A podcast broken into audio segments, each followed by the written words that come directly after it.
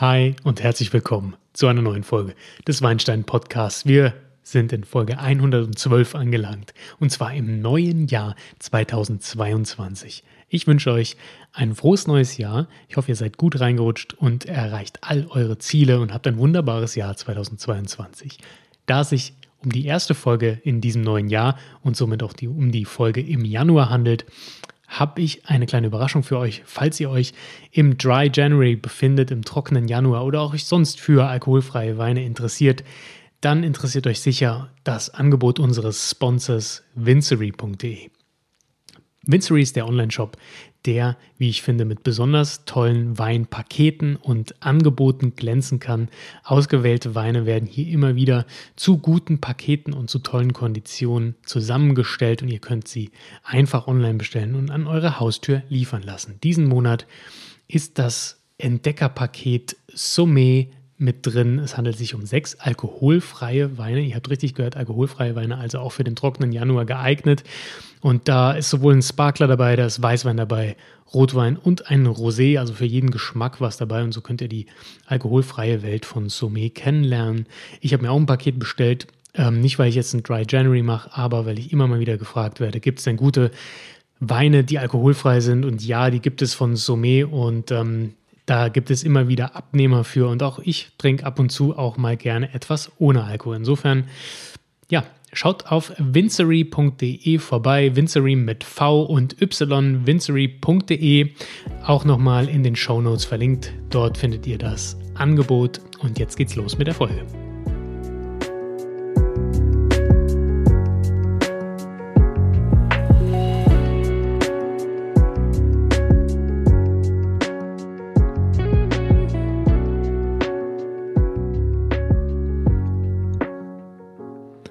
Los geht's. Das Thema deutsche Weißweinsorten ist das Thema dieser Podcast-Folge. Und damit sprechen wir nicht um über Rebsorten, die ihren Ursprung in Deutschland haben, sondern über Weißweinrebsorten, die hier angebaut werden, sodass, wenn ihr deutschen Wein kauft, ähm, aus Nachhaltigkeitsgründen oder weil ihr deutsche Winzer unterstützen wollt oder weil ihr einfach gerne deutsche Weine trinkt von ihrer Stilistik, damit ihr wisst, okay, wie schmeckt diese Rebsorte, was kann ich erwarten, wenn ich im Supermarkt, wenn ich beim Weinhändler bin und überfordert von diesen ganzen Sachen auf dem Etikett bin, was verrät mir die Rebsorte, die da draufsteht, wie schmeckt das und werde ich es mir kaufen oder nicht. Ich hoffe, dabei kann ich euch helfen, indem ich einfach mal einen groben Überblick über die deutschen Weißweinsorten gebe und dann gehen wir ins Detail. Das Deutsche Weininstitut listet etwa 100 Rebsorten in Deutschland, also Weiß und Rot, die auf einer Gesamtrebfläche der Bundesrepublik angepflanzt werden, die etwa 103.000 Hektar beträgt. Davon sind etwa 20 Rebsorten für den Markt wirklich relevant, sodass sie ich sag mal, eine Absatzmenge haben, dass wir davon sprechen können, dass das wichtige Rebsorten in Deutschland sind. In dieser Folge, wie gesagt, behandeln wir nur die Weißweinsorten und das macht etwa 66 Prozent der gesamten Produktion in Deutschland aus und ähm, ist, glaube ich, auch für die meisten Weineinsteiger die interessanteste Variante. Schließlich streckt der Rotwein noch einige ab. Genau. Erstmal kurz, was ist überhaupt Weißwein? Äh, dazu habe ich natürlich eine Podcast-Folge auch gemacht bei der, zur Weinerzeugung. Da müsst ihr ganz zurückscrollen in eurem Podcast-Player. Dort findet ihr die Folge zur Weißweinbereitung. Da erkläre ich nochmal kurz, wie Weißwein entsteht, aber vielleicht nochmal kurz in der ähm, Gegenüberstellung zum Rotwein wird bei der Weißweinerzeugung nach der Ernte direkt entrappt und die Beeren werden sofort abgepresst auf einer Presse. Das heißt, ähm, Schale und Saft haben wenig Kontakt, ähm, sondern die Schale wird gleich entfernt und der Saft wird sofort weiterverarbeitet. Also der sogenannte Most wird dann in die Gärung geschickt. Und beim Rotwein haben wir längeren Schalenkontakt in der Maische, wodurch dann nochmal die Farbe extrahiert wird und der Wein eben seine kräftige rote Farbe bekommt. Das ist einfach mal ganz, ganz grob der Unterschied. Ne? Weißwein bezeichne ich jetzt auch in dieser Episode weiße Weine, die aus Weißweinsorten gekeltert werden. Ne? Also ich rede jetzt nicht von Blanc de Noir etc. Das ist nochmal eine andere Geschichte. Wir reden jetzt heute wirklich um typisch übertypische Weißwein-Rebsorten. Hier eine kleine Auflistung dieser Rebsorten. Und zwar der Riesling. der Müller-Thurgau. Die beiden machen schon ein Drittel der gesamten Weißwein-Rebfläche aus. König Riesling, auch dazu habe ich eine Podcast-Folge gemacht, findet ihr auch in den Show Notes. Dann gibt es noch den Grauburgunder, den Weißburgunder, den Silvaner, den Chardonnay und den Sauvignon Blanc. Das sind so die großen Rebsorten mit großer Marktrelevanz in Deutschland. Andere Rebsorten werdet ihr vielleicht auch beim Supermarkt oder beim Fachhändler kaum finden. Die findet ihr eher wahrscheinlich auf Weinfesten oder bei Winzern. Ähm, das sind dann meistens äh, etwas traditionellere Rebsorten, die in der jeweiligen Anbauregion ähm, schon immer angebaut wurden und auch von, ja, ich sag mal, Menschen, die eben, eben gleich zum Weingut fahren, noch gerne getrunken werden, weil sie einfach eine Fanbase haben, aber sie sind jetzt nicht für die breite Masse wirklich interessant. Gehen wir ins Detail. König Riesling, wie gesagt, hört euch die Folge nochmal an, wenn ihr mehr dazu wissen wollt. Prinzipiell kann ich sagen, Riesling, wenn ihr das auf der Flasche seht, äh, ja, ist eine sehr aromatische Rebsorte, die eine hohe Säure hat. Also wer sagt, ich kann mit sauren Weinen nicht umgehen oder mit Säure nicht gut umgehen, der wird beim Riesling erstmal zurückschrecken, zumindest wenn er trocken ausgebaut ist. Wenn der Riesling halbtrocken, feinherb ausgebaut ist, also ein wenig süßer ist, dann ist die Säure auch zumindest gefühlt ein wenig abgemildert und meistens berichten die Weintrinker auch, dass sie da weniger Magenprobleme bekommen, wenn der Riesling süß ist. Junge, leichte Riesling-Weine werden auch in der Regel trocken bis fruchtig süß ausgebaut. Sie sind ja Sommerweine, Speisebegleiter.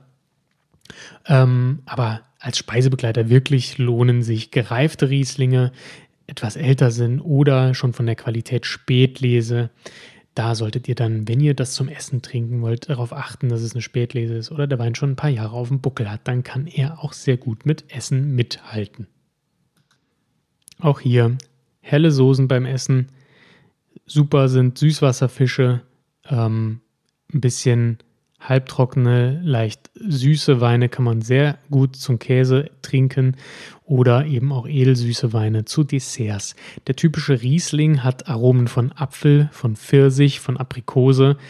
Ähm, wie gesagt, die Säure ist sehr dominant. Ähm, die Schieferböden kann man bei guten Produkten auch rausschmecken, diese mineralischen Noten und äh, Weine, die vielleicht nach Feuerstein riechen vielleicht oder auch, wenn sie etwas älter sind, Petrolnoten aufweisen. Das sind die typischen Merkmale eines Rieslings.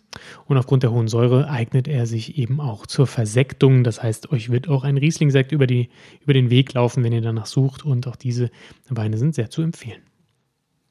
Kommen wir zum zweiten großen Player, dem Müller-Thurgau, auch Rivana genannt. Der Müller-Thurgau ist ein süffiger Wein, ja, ist zugänglich für die meisten, sehr harmonisch, äh, der ist nicht besonders säurelastig, kann aber trotzdem sehr frisch schmecken ähm, und funktioniert eben als junger, frischer Wein, der jung getrunken werden sollte. Das sind meistens unkomplizierte Alltagsweine, sogenannte Terrassenweine, kann man aber zu ganz zarten Speisen auch gut trinken. Jetzt Thema Salate oder dergleichen, irgendwas Leichtes, da passt er gut zu. Ähm, genau, hat leichte, feinfruchtige Muskataromen, was typisch ist für diese, für diese Rebsorte. Ähm, ist ein relativ milder Wein. Wenn er aus kälteren Regionen, also nördlicheren Regionen kommt, dann wird die Säure ein bisschen intensiver. Mit dem Edelstahl ausgebaut, also auch da werdet ihr keine Holznoten finden ähm, und ist in der Regel trocken oder ein bisschen halbtrocken ausgebaut. Und was ich besonders ähm, aussagekräftig bei diesen Weinen finde, ist das Aroma von Maracuja, Holunder, ähm, so ein bisschen Birne, also sehr schon leicht exotisch in der Nase. Ähm, Regionen, die besonders ähm, guten Müller-Thurgau hervorbringen, sind zum Beispiel Baden oder Franken, aber auch viele andere Weinbaugebiete haben den Müller-Thurgau im Petto. Kommen wir zur nächsten Rebsorte, die ich hier aufliste, und zwar den Silvaner. Auch sehr, sehr beliebt in der Region Franken. Das ist ein Wein, der eigentlich eher neutrale Weine liefert mit milderer Säure, allerdings auch ähm, wenn er ein wenig mehr Wärme abbekommt, ähm, schon nussige, kräftige Weine hervorbringen kann, die auch eben gut zur Hausmannskost passen. Also auch teilweise im Barrik gereift, hervorragend als Speisebegleiter. Ja? Ähm, die Dinger werden in Franken auch als große Gewächse gehandelt. Auch da gleich auf mit dem Riesling, auch edelsüß ausgebaut, also auch Qualitätsweine, die auch ganz schön ja, teuer werden können. Das sind Weine, die, die spiegeln Terroir wieder, ja. Erdige Töne, ich habe eben leicht nussige Töne angesprochen, cremige Weine, zarte Frucht und die Säure ist nicht ganz so extrem, wie sie es beim Riesling ist. Ähm, genau, oft hat man so eine Heunote noch mit in der Nase, also wenn man kommt, leicht was Florales, ähm, was leicht erdig duftendes ähm, in die Nase und je nach Boden kann der Wein auch den Boden mit rüberbringen. Das kann ähm, leicht rauchig sein, es kann aber auch einfach ähm, die, die Körper, den Körper des Bodens, wenn er sehr schwer ist, mitbringen, können sehr opulente Weine werden. Typische Fruchtaromen, die drin sind, sind Birnen. Manchmal hat das auch ein bisschen was Gemüsiges. Meiner Meinung nach hervorragende Weine zum Essen können auch gut gelagert werden. Kommen wir jetzt zu einer sehr beliebten Weißweinsorte, nämlich zum Weißburgunder. Der Weißburgunder ist eine elegante Rebsorte, die in der Regel trocken ausgebaut wird, frische Säure hat, feinfruchtig ist, äh, macht super leichte Sommerweine, kann aber auch Menüs begleiten, kann im Holz ausgebaut werden und ähm, ist nicht besonders aufdringlich im Aroma. Insofern ja, ist er leicht zugänglich für viele WeintrinkerInnen und kann gleichzeitig aber auch gut zu bestimmten Gerichten gereicht werden. Unter anderem natürlich äh, Fischgerichte, aber auch ähm, helles Fleisch. Wenn das Ganze noch im Holz war, passt das auch zum Kalb vielleicht, zum Schweinefleisch und ist damit sehr, sehr vielseitig. Klassische Aromen dieser Rebsorte sind ähm, auch was leicht Nussiges, Apfelbirne, wie ich finde, ist immer sehr stark im Vordergrund. Bisschen Quitte, Zitrusfrüchte natürlich und ein bisschen frische Ananas. Der Körper ist mäßig, kann aber schon mal sein, dass der Wein durch ähm, nicht ganz so hohe Säure ein bisschen fetter wirkt, wenn es ein warmer Jahrgang war. Also auch ein bisschen ja, alkoholischer wirkt, auch wenn er vielleicht nicht so ist. Ähm, ist aber dafür auch bekömmlicher für viele Menschen, weil er eben nicht ganz so sauer ist. Weiter geht's mit dem artverwandten Grauburgunder.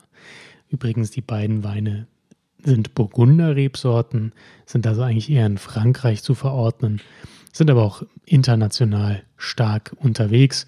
Und bei uns heißen sie eben Weißburgunder, Grauburgunder und haben hier auch schon eine längere Tradition. Der Grauburgunder wird auch meist trocken, mittelkräftig ähm, und auch meist etwas säurebetont ausgebaut in höheren Qualitäten ähm, wird aber mehr auch in Richtung Körper gearbeitet, gerade bei extraktreichen Jahrgängen, ähm, Verarbeitungsmethoden. Also wenn ähm, die Beeren länger hängen und auch mehr Wärme abbekommen, auch in warmen Jahrgängen, dann wird er auch meistens von der Farbe goldgelber, je nach ähm, Qualitätsstufe eben und kann auch gehaltvoller werden, ja, auch ein bisschen mehr Wumms vertragen. Kommt eben auch hier ganz auf die Machart an. Aber äh, die Aromen sind auch hier leicht nussig. Ähm, wir haben Fruchtaromen von Birne, Trockenobst, äh, ja, sowas Traube rum, Nuss kommt da ein bisschen rein, also so eine rosinige Note hat der manchmal und klassisch Zitrusfrüchte ist auch keine super aromatische Rebsorte, also auch relativ ähm, gut kombinierbar, nicht zu dominant. Meistens in der Regel auch, wie gesagt, jung, leicht zu trinken. Aber auch beim Grauburgunder gibt es Varianten aus dem Barrik, die dann vielleicht zu Lammgerichten gereicht werden können, zu Wildgerichten, ähm, weil sie noch, ähm, wie gesagt, diese, diese nussige Note mitbringen, die Grauburgunder, oder eben ganz, ganz jung und leicht. Zu ja, Meeresfrüchten kann das auch gut passen, kann wie der Pinot Gris im Elsass, wenn er eben ein bisschen süßer ist, ein bisschen voluminöser ist, auch schon mal ähm, ja, zu kräftigeren Gerichten gereicht werden. Passt super auch zu Pilzen, wie ich finde. Jo, Grauburgunder sehr beliebt. In Deutschland. Ähm, wenn ihr Weineinsteiger seid und nicht ganz wiss besonders wisst, was ihr trinken sollt oder kaufen sollt, dann versucht es doch mal mit einem Grauburgunder, der werden die meisten fündig. Dafür hat er natürlich dann unter den Weinkennern immer so ein Geschmäckle, sage ich mal. Viele, die da sagen, ja, Grauburgunder, das ist doch kein richtiger Wein. Kann man sich darüber streiten, es kommt ganz stark auf die Qualität an, wie ich finde. Ähm, aber eins ist klar, die allermeisten werden den Grauburgunder schätzen.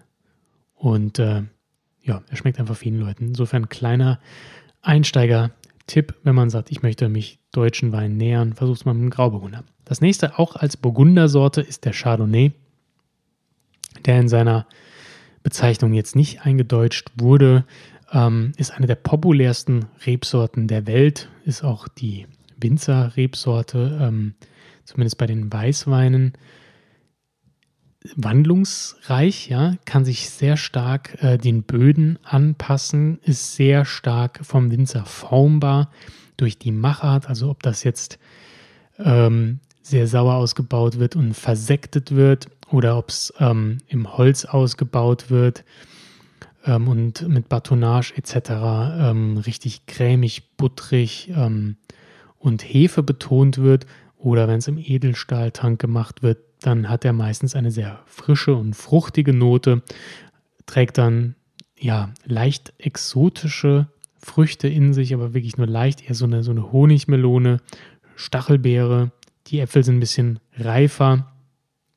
Und bei wirklich tollen Qualitäten, die dann noch mehr Alkohol in Extrakt haben, ist das ein sehr stoffiger, ähm, griffiger Wein, der dann auch oft ins Holz kommt. Ähm, und ganz klassisch bei den Burgunderweinen also äh, aus dem ähm, Burgund eben äh, mit die teuersten Weißweine der Welt kommen da eben ganz, ganz viele tertiäre Aromen noch hinzu zu den sekundären, die aus dem Holz entstehen und dann können hier ganz großartige Weine entstehen. Aber in Deutschland meistens eher die etwas grünere Machart auf der fruchtbetonten, schlankeren Seite, wenn man Chardonnay mal findet aber es gibt auch hier Winzer, die versuchen, das Ganze ins Holz zu legen. Gerade in den wärmeren Anbaugebieten, wie zum Beispiel der Pfalz oder Baden, findet ihr Chardonnay ähm, mit sehr viel Extrakt, die wirklich ähm, ganz tolle Essensbegleiter sind. Meiner Meinung nach würde ich jetzt so ein Chardonnay, glaube ich, nicht so trinken, sondern wirklich entweder in der grünen Macher zu Fisch- und Meeresfrüchten oder holzbetont gerne mal auch zu gebratenem Essen. Ja? Also ähm, das eben angesprochene Kalb kann daher halten, wenn man es mit Fleisch hat. Oder vielleicht ein besonders herzhafter Käse kann da auch mithalten. Ein weiterer französischer Vertreter ist der Sauvignon Blanc, der auch bei uns in Deutschland immer mehr Anklang findet, gehört zu den Bouquet-Rebsorten, hat also eine große Vielfalt von Aromen und zeigt diese auch sehr gerne. Kommt eigentlich aus dem Südwesten Frankreichs, hat es aber auch gerade in der neuen Welt geschafft, ähm, durch die Wärme, die dort teilweise herrscht in den Anbaugebieten, ähm, sich international zu etablieren. Dort vor allen Dingen mit sehr ausgeprägten exotischen Aromen nach Maracuja, das ist so das typische Grapefruit, Holunder.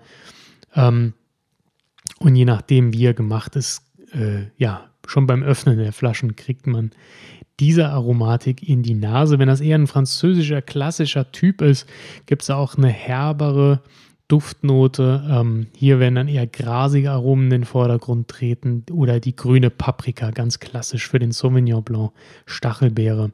Ähm, das ist dann eher ja, ganz klassisch ausgebaut. Ähm, die Weine gibt es auch aus äh, dem Holz. Und zwar nennt man das dann meistens Fumé.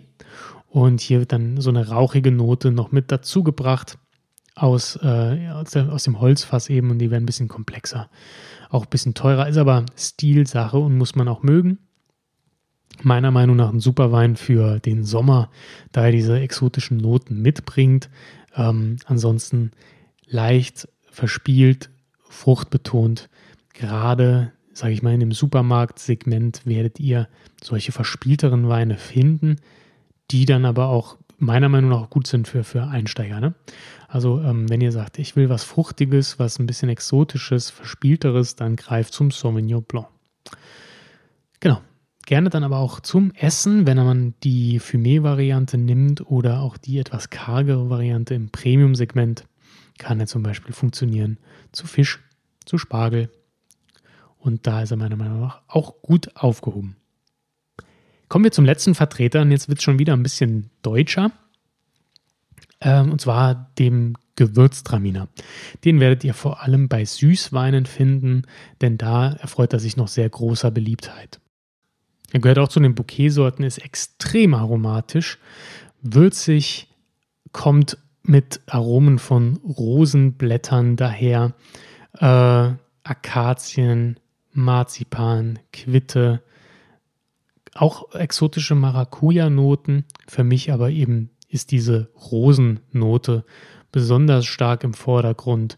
Wirklich ganz, ganz ausgeprägte Duftnote. Und auch am Gaumen spiegelt er diese extreme Aromatik wieder. Ähm, ja, trifft nicht jeden Geschmack, da bin ich ganz ehrlich, weil er so besonders ist. Also man muss sehr dieses aromatisch-würzige mögen in Kombination mit diesem floralen, rosigen plus exotische Frucht. Das ist schon, ist schon eine Nummer.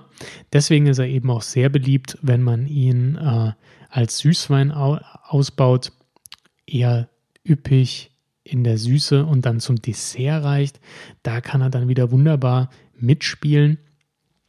Oder man nimmt ihn halbtrocken zu so Sachen wie Wildpastete, äh, Schnecken, ja, ein Ragout, da passt er eben durch diese, diese Würze ganz gut und seine Süße äh, mit den Aromen, ja, gibt das so ein schönes, ja, so ein schönes Tüpfelchen dazu, ähnlich wie man zum Beispiel ein Gelee, äh, also ein Fruchtgelee noch dazu reichen könnte zu solchen Gerichten. So kann es dieser Wein eben auch liefern. Ähm, was ich ganz interessant finde, es wird auch mittlerweile öfter mal Gewürztraminer Sekt oder Sekko angeboten. Das finde ich eine coole Geschichte, weil da die prickelnde Kohlensäure nochmal was Haptisches mit reinbringt und den oft ein bisschen, ja, üppig süßen Wein dann mit weniger Zucker und mehr Kohlensäure dann doch nochmal irgendwie ein bisschen spannender macht. Das finde ich eigentlich oft ganz gelungen, so als Aperitif. Ansonsten Gewürztraminer gerne zum Münsterkäse, zum Blauschimmelkäse, also viel gegen Fett ähm, und da kann er halt von seiner starken Aromatik auch mithalten. Ne? Also eingesetzt des Food Pairings ist eben, dass man Intensitäten auf einem Level hält. Und bei Münsterkäse zum Beispiel wird das ja schon ziemlich schwierig, aber da kann der Gewürztraminer gerade in einer süßen Ausbaustufe sehr gut mithalten. Also mal kurz Rosenaromatik, Maracuja, ne, Quitte, solche Geschichten. Also wer es gerne süß mag oder wer zumindest bei der trockenen Ausbaustufe sehr gerne viel Aromatik mag, der ist beim Gewürztraminer wunderbar aufgehoben und ich finde auch, das ist ein Wein, der sollte nicht aussterben, der gehört irgendwie dazu und es gibt auch die Anlässe dafür. Ja, das war's mit der Podcast-Folge. Ich habe euch mal die meiner Meinung nach wichtigsten Rebsorten, weiße Rebsorten in Deutschland vorgestellt. Hoffentlich hat euch das geholfen. Wenn ihr das nächste Mal Wein kaufen geht, findet ihr euch jetzt hoffentlich ein bisschen besser zurecht und wisst ungefähr, welche Rebsorte wie schmeckt. Wenn es dazu Fragen gibt, dann schreibt mir gerne eine Mail an weinstein.podcast.gmail.com oder bei Instagram at weinsteinpod.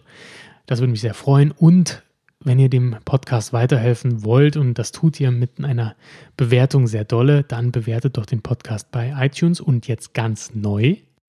Ihr könnt den Podcast auch bei Spotify bewerten. Und zwar geht das in der Podcast-Übersicht, wo ihr alle Folgen angezeigt bekommt, ist unter dem Folgen-Button unten links ein Reiter mit einem Stern. Dort könnt ihr dann auch dem Podcast Sterne geben. Würde mich freuen, wenn ihr mir eine 5-Sterne-Bewertung da lasst. Natürlich könnt ihr auch weniger Sterne geben und ja, mir vielleicht auch eine Mail schreiben, was ich besser machen könnte. Auf jeden Fall hilft mir so eine Bewertung sehr weiter. Deswegen gerne bei Apple Podcasts und bei Spotify bewerten. Ansonsten hören wir uns in einem Monat wieder in vier Wochen mit der Folge zu den deutschen Rotweinsorten. Wenn ihr Wünsche habt oder Fragen, wie gesagt, gerne eine Mail oder bei Instagram und wir hören uns dann im Februar wieder. Bis dahin, ich wünsche euch eine gute Weinreise. Macht's gut. Ciao, ciao.